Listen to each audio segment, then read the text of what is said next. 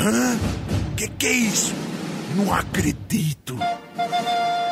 Ah, não, esses meninos de novo não. Oxe, agora vai começar. Ah, eles estão agora com esse negócio aí de Chico e Dica.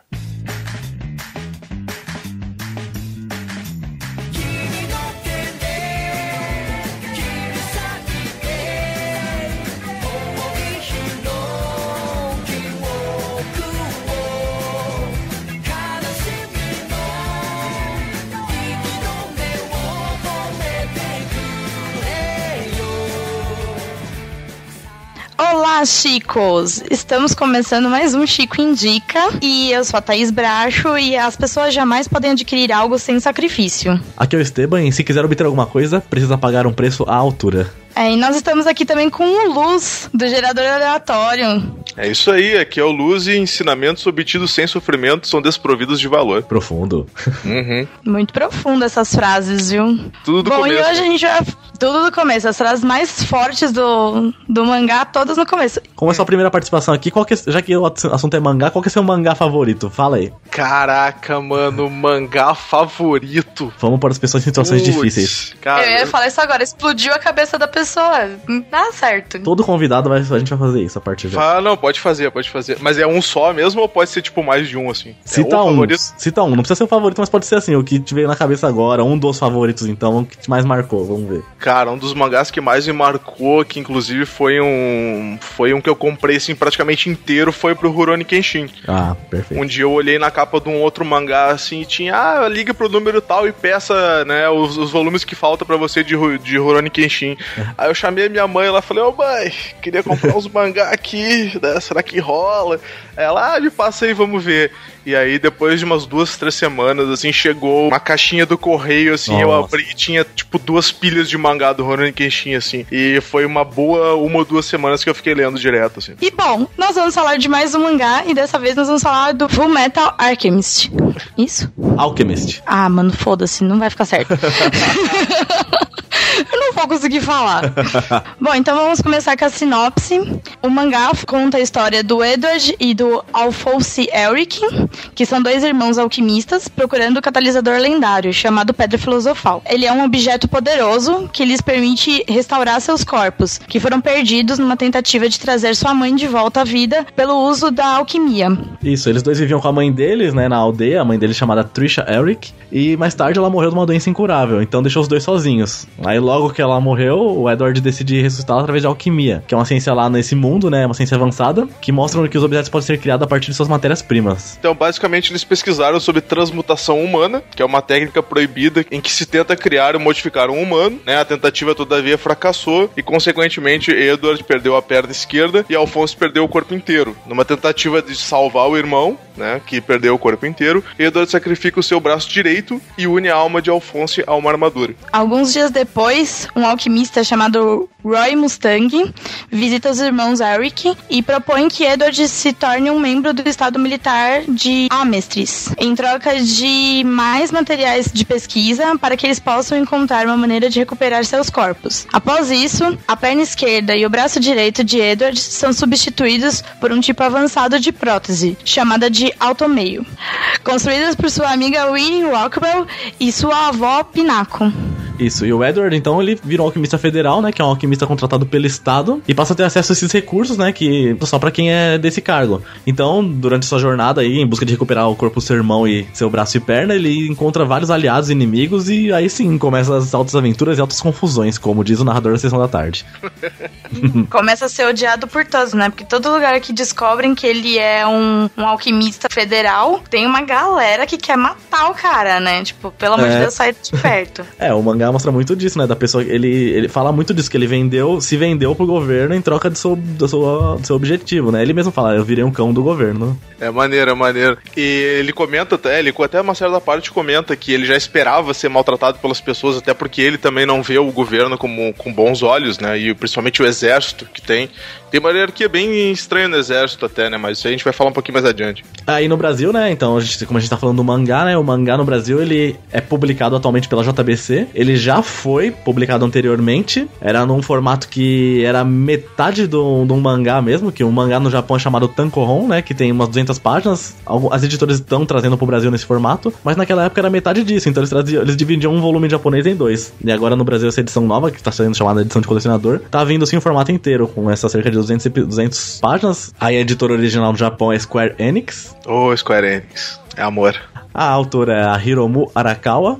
E é um mangá que já tá completo, né? Tem 27 volumes no Japão, com um total de 108 capítulos. Né? A data de publicação original do mangá, né? Se iniciou em julho de 2001 e finalizou em setembro de 2010. Nove anos de publicação. Caraca. E o gênero, né? Shonen no Japão, conhecido como Shonen, que são animes de luta, estilo Dragon Ball Z, Naruto, One Piece, etc, né? Então é um que mistura um pouco de ação, luta, drama. Muito mais focado o Full Metal lá, no caso, no drama.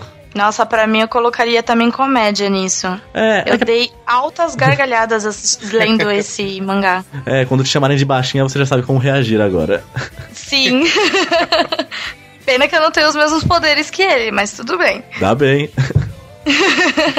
é, tá bem, né? Bom, agora vamos começar com algumas curiosidades desse mangá. Bom, primeiramente, ele vendeu aproximadamente 64 milhões de cópias no mundo. E a autora, né, a Hiromu Arakawa, ela mudou o próprio nome para a publicação pro masculino, porque ela achava que o mangá shonen, né, feito por uma mulher não se tornaria popular, o que é um absurdo, né, as pessoas não comprarem um mangá por ser escrito por uma mulher, né, mas enfim. É, isso se compara muito com a história da J.K. Rowling, né, que ela também colocou um nome assim para não saberem que era uma mulher quando ela começou a escrever sobre Harry Potter. Tem uma, uma outra curiosidade, né, a cruz que o Ed, o Alfonso e a Izumi carregam nos trajes realmente existiu, né, os três que carregam a cruz de Flamel em seus trajes, sendo que Edward na capa, Alphonse no braço da armadura e Izumi tatuada logo abaixo do pescoço. A imagem da cruz é uma serpente enrolada nela, uma coroa com um par de asas logo acima. A imagem tem uma imensa participação na alquimia da Idade Média, e o alquimista que criou doou o nome, Nicola Flamel que é até o símbolo que aparece no, né, em vários personagens também mais adiante. E continuando com as curiosidades, o Edward Erikin ganhou o nome graças ao Edward Mãos de, Mãos de Tesoura, personagem do filme do Tim Burton. Que doido. é, e os personagens têm. Alguns personagens têm nomes inspirados em utensílios de guerra, né? Como armas, aviões. Um dos exemplos é o Roy Mustang, né? Que carrega o nome do P-51 Mustang. Tem uma curiosidade também que logo, no, mais ou menos no meio do primeiro volume ali, eles falam que o Edward tá trabalhando pro Führer, né? Isso. Aí quem olha pode pensar, pô, o cara trabalha pro Hitler, mas não, não, eles usam o título alemão, mas não é o mesmo Führer que a gente conhece. Né? Não, é, o título de Führer aqui é, é, a, é a patente maior do exército do, nesse mundo, né? Nesse universo onde se passa Full Metal. Exatamente. Até porque não tem muita. não tem data, né? Ele não fala em que época se passa essa história, né? Isso, e nem, sem, nem no nosso universo, porque é tudo diferente, continentes diferentes e tudo mais. Sim.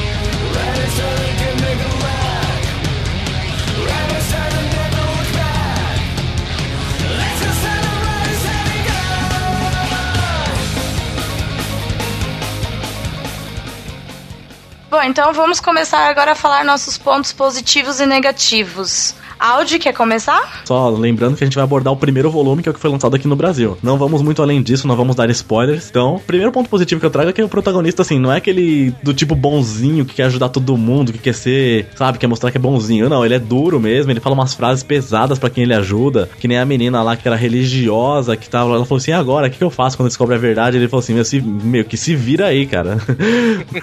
não vou te ajudar, não, se vira, vai lá. e assim, eu, e o jeito que ele luta é interessante ele usa muito alquimia de um modo inteligente, assim, e ele engana os caras. Tem hora que ele é meio sujo também para enganar os inimigos. Os inimigos são cara de pau e merece mesmo se ferrar, então ele, ele é meio cara de pau. Verdade, verdade. É, eu ia comentar um negócio que, que tu falou, que logo no início, né, a gente vê.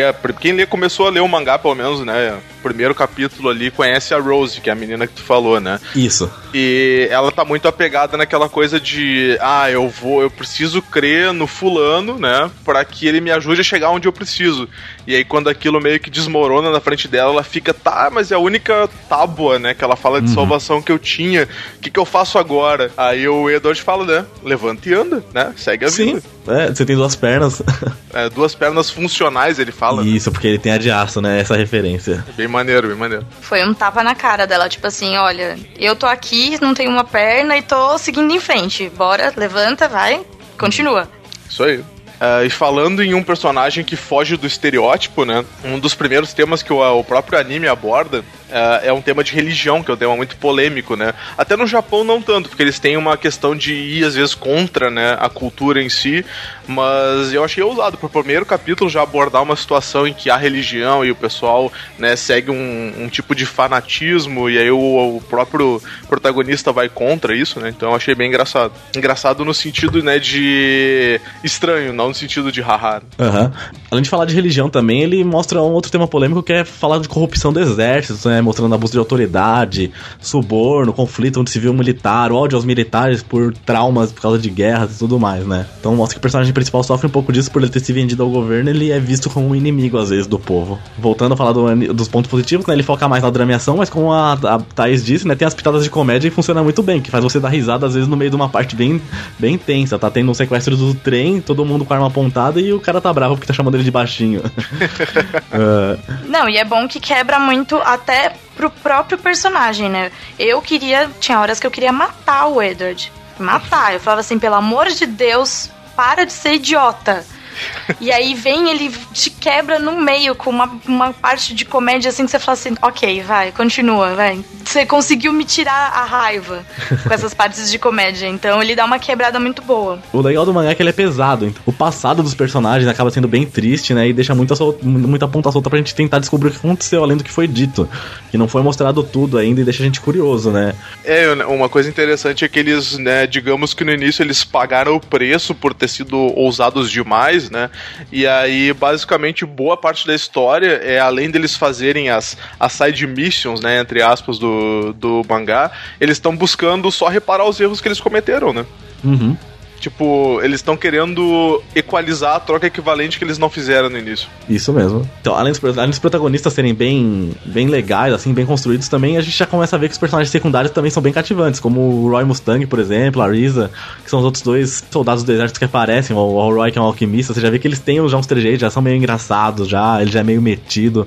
Então você começa a ver que vai ter muito personagem legal vindo por aí também. Não, o mais interessante é, você tá lá, você conhece o Roy, aí você continua, aí vem uma parte tipo assim, ah, ó, no próximo, no próximo capítulo, não vai ser mais esses personagens os principais, vai ser esse aqui, tá bom? Aí, é. tipo, tem embaixo, assim, um brincadeirinha. Meu, eu racho é. o pico com essa parte. O meu último ponto positivo é esse, esse é, esses extras que vem, que são tirinhas de humor, tudo. Que acho que ela sempre que. Ela, pelo jeito, a autora gosta de ter, assim, ela tem um humor legal, ela sabe escrever coisa engraçada e pra não zoar muito o mangá colocando muita bagunça lá dentro, ela fez esse extra com as partes engraçadas. Então é legal você chegar no final e ver os personagens do, do mangá tão sério fazendo um monte de bagunça lá, fazendo, escrevendo um monte de coisa engraçada. É, não, falando desse traço, né, da parte de humor, eu tinha visto, né, da primeira vez que eu vi, que eu li, que eu vi o anime, ele tem um traço muito característico para a parte de humor. Geralmente, quando eles, tipo, estão chateados alguma coisa, é cabelo na frente do rosto e sombra. E eles têm aquele muito de ficar em formato SD, que é menor, ou deformado mesmo, em forma de alma, né? E algumas Isso, coisas assim. E ele tem um traço muito característico, assim, em momentos que tu não espera. Tem horas que eles são chutados de um ambiente, eles estavam tudo normal, e chutam eles do ambiente, aí aparecem os dois ajoelhadinhos no ar, assim, voando, e é com uma cara de, tipo, o que, que aconteceu, sabe? E isso é, dá justamente essa quebrada, né? Tu tá tenso e o morto tá rindo. Aí tu volta pro, pra parte tensa e tem esse balanço. Né? E não é um balanço forçado, né? Você vê que acaba sendo natural. Não é aquela coisa assim, ah, eu vou colocar uma pitada de comédia aqui no meio só pra uhum. quebrar um pouco. É, tipo Ele acaba sendo É, ele acaba sendo natural. E você, Luz, quais são seus pontos positivos aí sobre esse mangá? Uh, como eu falei, né, tem a questão do, do tema abordado ser polêmico, né, e fugir um pouco do clichê. Uhum. Eu achei maneiro. Uh, como a gente falou, o mangá é bastante gráfico, né, tanto na parte de violência e tal, quanto na própria questão de dos temas que ele trata, né. É uma coisa que, que deixa bem na cara, assim, o que, qual é a proposta para mostrar que é diferente. Então, isso eu achei bem interessante. Uh, a própria, o mangá físico, né? Essa edição de colecionador que tá saindo, ela foi muito bem tratada, né? Uhum. Digamos.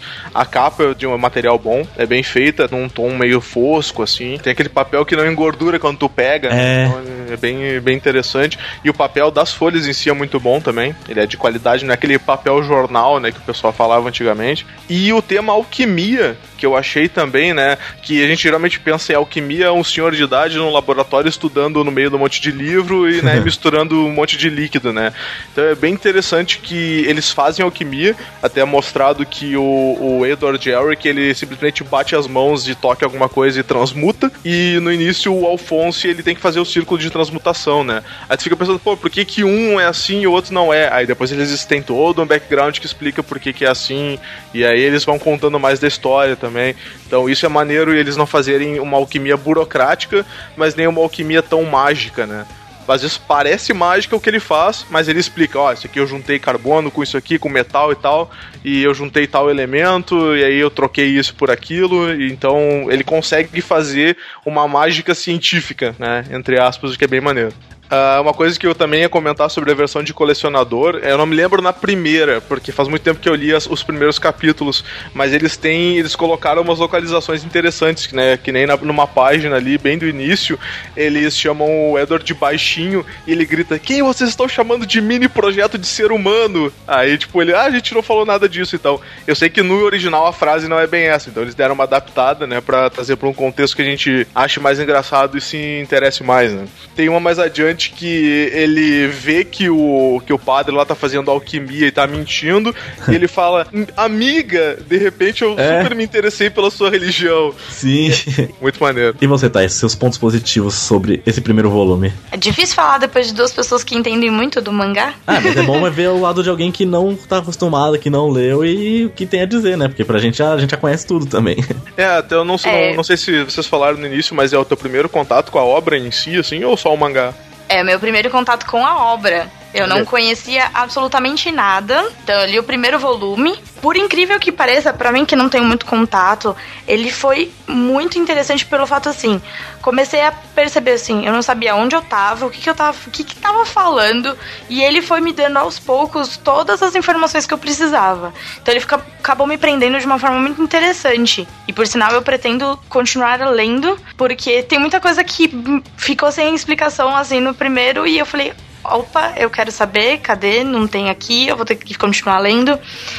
E essa parte de ter amor e ódio pelo personagem, isso me segura muito. Porque eu não gosto daquele personagem que eu tô o tempo todo falando assim, ai meu Deus, que personagem maravilhoso, que, nossa, quero pra minha vida. Ele, as pessoas não são assim. As pessoas têm os seus pontos bons e ruins. Então ele conseguiu trazer essa parte, tipo, mais real, por mais que não seja num mundo que é nosso, numa época que a gente não sabe se é igual a nossa. Então ele acabou me trazendo muita coisa boa. E essa parte da comédia quebrando, assim, os momentos Tipo, no meio de uma briga, soltar uma frase assim, me tirou risada. De verdade.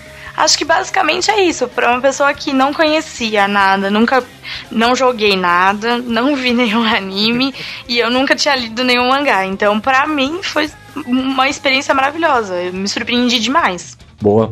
E ponto negativo, você tem algum, Luz? Ponto negativo do mangá, cara, eu procurei assim, mas não me veio nada, pelo menos gritante assim. Cara, é difícil. Eu acho que no início eles se repetem um pouco em questão da lei equivalente né? Eu senti que eles logo no início explicaram duas vezes seguido o que, uhum, que era. Isso. E aí eu olhei assim, ah, talvez não precisasse, né? Mas assim, isso é o que a gente chama de nitpicking, né? Tu ficar procurando pequenas coisinhas é. pra, pra reclamar, né? Então assim, ponto negativo no primeiro volume, pelo menos eu não achei nenhum assim que seja gritante. Uhum, né? Pra mim tava de boa. E você, Esteban, qual é o seu ponto negativo? Eu só acho que, assim, as lutas foram todas muito bem simples, resolvidas facilmente, sabe? Então, falta um pouco mais de desafio pros protagonistas. Mas também, é isso, é procurar chifre na cabeça do, da vaca, né? procurar chifre na cabeça da girafa, porque o negócio é tão bom que você, você tem que achar uma falha, você tem que procurar muito. Eu tive que pensar, pensar, falei, cara, pra mim não tem falha. Eu falei, não vou citar isso porque, assim, é uma pequena falha, uma pequena melhoria que se tivesse lá, estaria bom, mas não estrague em nada a obra, que pra mim é muito boa do começo ao fim. E você, Thaís, algum ponto negativo? Pensando por essa parte da luta, eu não sei se acaba sendo um ponto negativo ou se, como eu não li mais nenhum outro, é, eu fico com essa dúvida. Talvez não seja um ponto negativo, talvez é que não seja o foco. As lutas em si não sejam o foco da, da história, então tanto faz se vai ser difícil, se não vai, mas realmente elas são relativamente básicas. É uma luta simples que acontece, termina muito rápido e acabou. Mas talvez não seja esse o foco. Eu não, como não li mais, não posso afirmar tanto. Mas pelo primeiro você percebe que o foco não é esse, tá? Vai ter a luta, vai, o cara vai encher o saco, mas beleza, eles vão lá, resolvem fácil e tá tudo certo. É, o, mangá é mais focado na jornada mesmo deles, nos empecilhos, obstáculos, todo o drama que ocorre nisso aí, né? Mostrando que não nada é fácil, que tudo, um sacrifício tá sempre necessário. Eles batem muito nessa tecla de sacrifício, troca equivalente, então o maior foco é esse mesmo. Por isso que até que eu disse que o da luta foi uma coisa que eu achei ali pescado ali no meio, que nem é algo que estraga a série mesmo.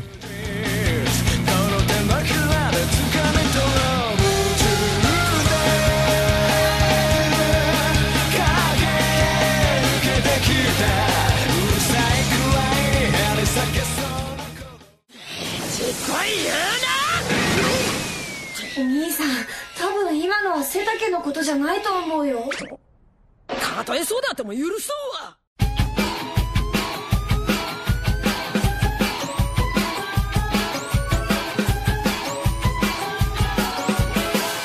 いつもの視線